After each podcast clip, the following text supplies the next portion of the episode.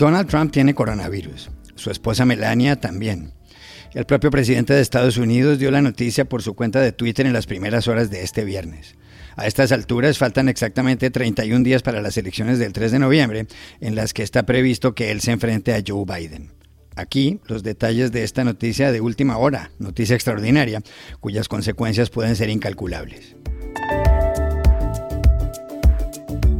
En Chile, la Cámara de Diputados le ha dado el visto bueno a un proyecto de ley que castiga con cárcel a quienes nieguen las violaciones a los derechos humanos en la dictadura de Pinochet. Una importante ONG, defensora de esos derechos, le pide al Senado que no lo apruebe. Hablamos con las partes enfrentadas en esta polémica de marca mayor. Los latinos en Estados Unidos siguen muy afectados por el coronavirus. El fenómeno se produce no solo en las ciudades con millones de habitantes, sino en pequeños poblados. The Washington Post descubrió un caso sorprendente en una planta de carne kosher en el este de Iowa. Aquí los detalles.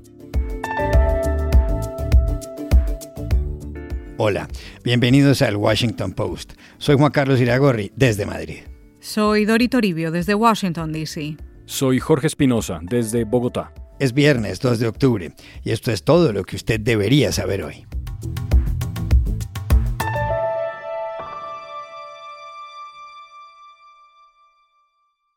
El presidente de Estados Unidos, Donald Trump, y su esposa Melania han dado positivo en coronavirus. Él tiene 74 años, ella 50. Trump hizo el anuncio horas después de que se descubriera que una de sus principales asesoras, Hope Hicks, había contraído la enfermedad. ¿Cómo fue todo? Trump hizo el anuncio por Twitter poco antes de la una de la madrugada, hora de la costa este de Estados Unidos, con un texto que dice lo siguiente. Esta noche la primera dama y yo hemos dado positivo en COVID-19. Empezaremos nuestra cuarentena y el proceso de recuperación inmediatamente. Superaremos esto juntos. Poco después, el médico del presidente escribió que él y Melania Trump se encuentran bien y que pasarán la convalecencia en la Casa Blanca. El anuncio se produjo luego de que se hubiera sabido que una de las principales asesoras de Trump, Hope Hicks, también había dado positivo. Ella viajó con Trump varias veces en el avión presidencial, el Air Force One, en los últimos días.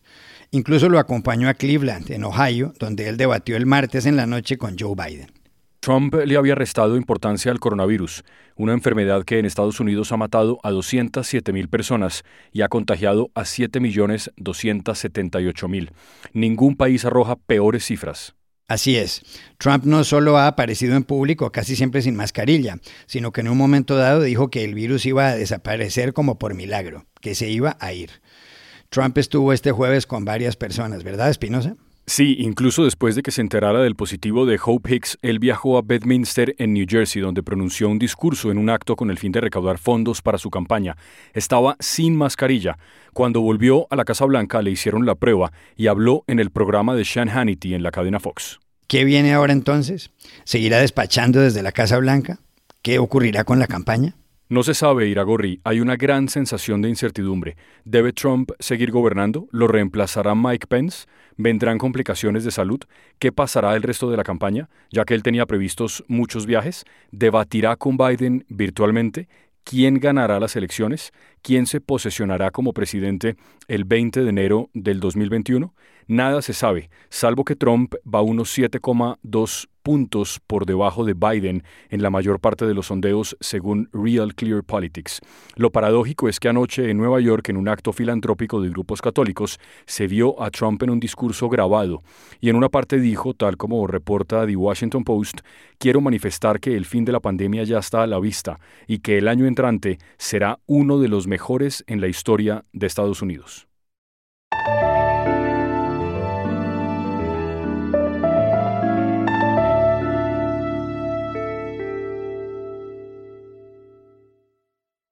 Hace algo más de una semana, la Cámara de Diputados de Chile le dio luz verde a un proyecto de ley por el cual se castiga con hasta tres años de prisión a quien justifique, apruebe o niegue las violaciones a los derechos humanos cometidas durante la dictadura de Augusto Pinochet. Pinochet se tomó el poder en un golpe de Estado sangriento contra el presidente Salvador Allende el 11 de septiembre de 1973. Lo dejó el 10 de marzo de 1990, un día antes de que se posesionara como presidente Patricio Elwin, con lo cual regresó la democracia. Las cifras de ejecutados y desaparecidos durante el régimen militar varían. Se habla de más de 3.000. Y para entender los motivos del proyecto de ley, que debe aún pasar por el Senado, llamamos a Santiago a su autora, la diputada del Partido Comunista y abogada de derechos humanos, Carmen Hertz. El proyecto sobre el negacionismo que presentamos en Chile y que sanciona a quienes aprueben, justifiquen o nieguen los crímenes de exterminio implementados por la dictadura de Augusto Pinochet en los 17 años que estuvo en el poder, eh, tiene por objetivo, en primer lugar, preservar la memoria colectiva de nuestro país. Todos los países que han tenido historia de opresión en su seno, ya sea genocidio, crímenes de lesa humanidad, sancionan el negacionismo porque el negacionismo atenta contra la honra y la dignidad de las víctimas, atenta contra la memoria colectiva de un pueblo y, en definitiva, fragiliza la democracia. También le preguntamos a Carmen Hertz si el proyecto se ha basado en lo sucedido en otros países. Muchos países del mundo, tales como Alemania, Austria, Francia, España, Bélgica, Suiza, Israel, Sudáfrica, la República Argentina, en que se está discutiendo un proyecto similar, entre otros, sancionan el negacionismo, ya que estiman y se entiende por el conjunto de la sociedad que negar los hechos atroces de que las personas fueron víctimas, tales como la desaparición forzada, las ejecuciones extrajudiciales, la tortura sistemática de los opositores políticos, negar esos hechos atenta, digo, contra la memoria colectiva y atenta contra la dignidad contra la honra de las víctimas y en definitiva atenta contra la condición humana.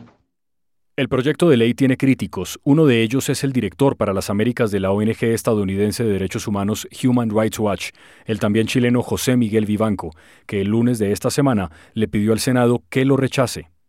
La Cámara de Diputados de Chile aprobó un proyecto que hoy día está en manos del Senado y que permite castigar con la prisión aquellos que hagan una defensa o justifiquen las eh, gravísimas violaciones a derechos humanos cometidas por la dictadura de Pinochet.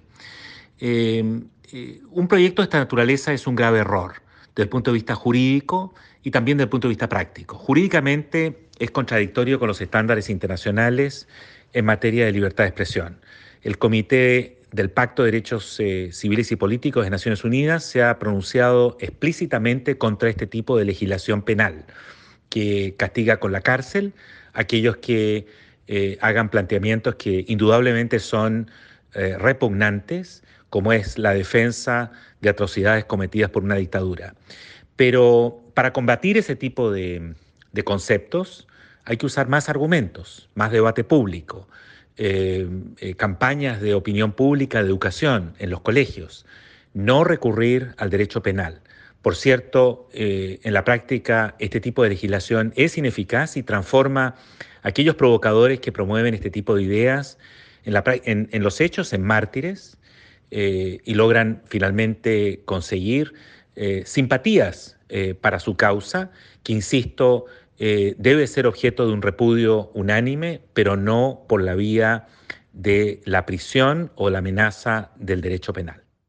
Y le indicamos asimismo a José Miguel Vivanco si el hecho de que en ciertos países europeos existan leyes en este sentido no pueda considerarse una guía a tener en cuenta. Desafortunadamente hay algunos países de Europa que castigan el negacionismo del holocausto con eh, la prisión, es decir, con, eh, por la vía del derecho penal. Eh, es un hecho que esa legislación existe, y, hay que reconocerlo, pero de ninguna manera eh, son modelos o referentes a seguir, constituyen casos excepcionales que contradicen los estándares y los principios eh, de derechos humanos, específicamente en materia de libertad de expresión.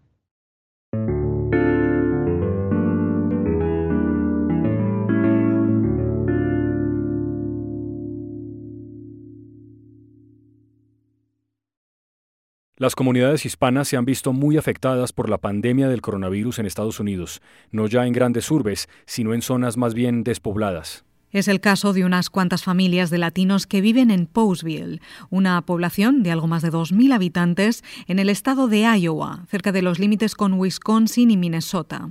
Cinco periodistas de este diario, The Washington Post, descubrieron lo que estaba sucediendo en ese lugar. Todo empezó hace varios meses, cuando miraban el mapa de Estados Unidos para ver dónde había más contagios.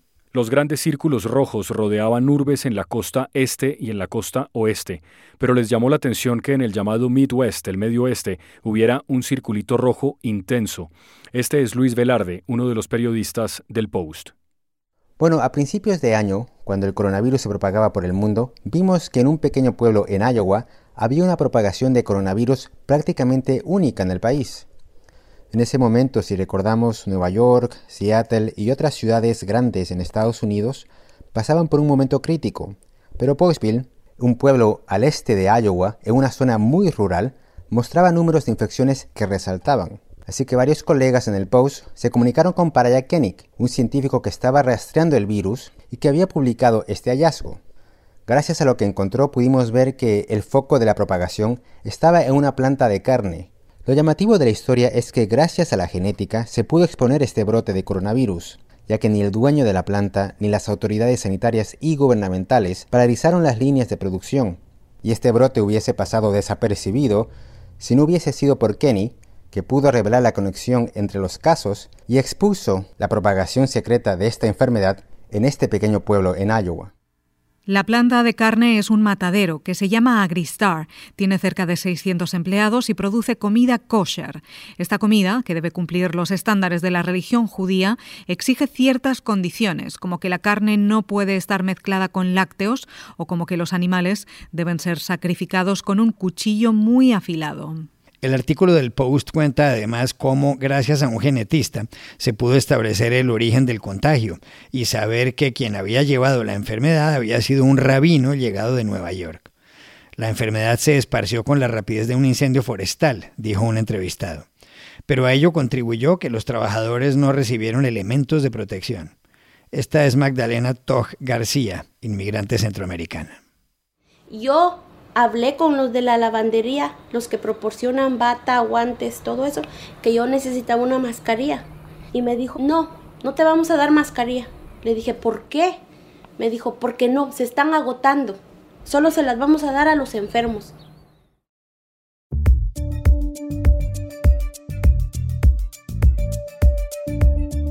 Y estas son otras cosas que usted también debería saber hoy.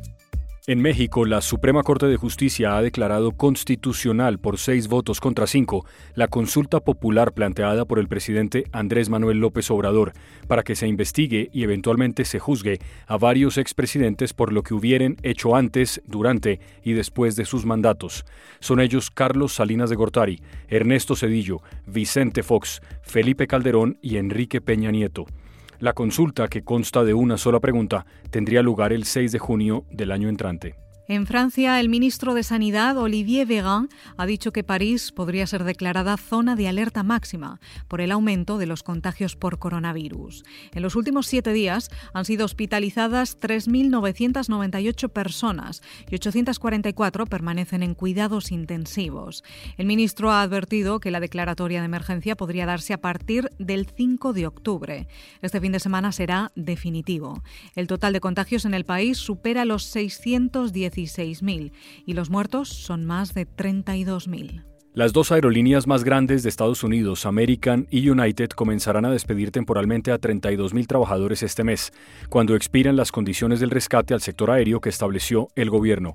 American dejará ir a unos 19.000 empleados y United a más de 13.000. Ambas le han pedido al Congreso un nuevo rescate. El 14 de abril, una decena de aerolíneas recibieron una ayuda de 25 mil millones de dólares. A cambio, se comprometieron a evitar despidos hasta el 30 de septiembre. Y aquí termina el episodio de hoy de El Washington Post, El Guapo. Por favor, cuídense mucho. Y pueden suscribirse a nuestro podcast en nuestro sitio web, elwashingtonpost.com, seguirnos en nuestra cuenta de Twitter, arroba el post, y también nos encontrarán en Facebook buscando el Post Podcast. Chao, hasta la próxima semana.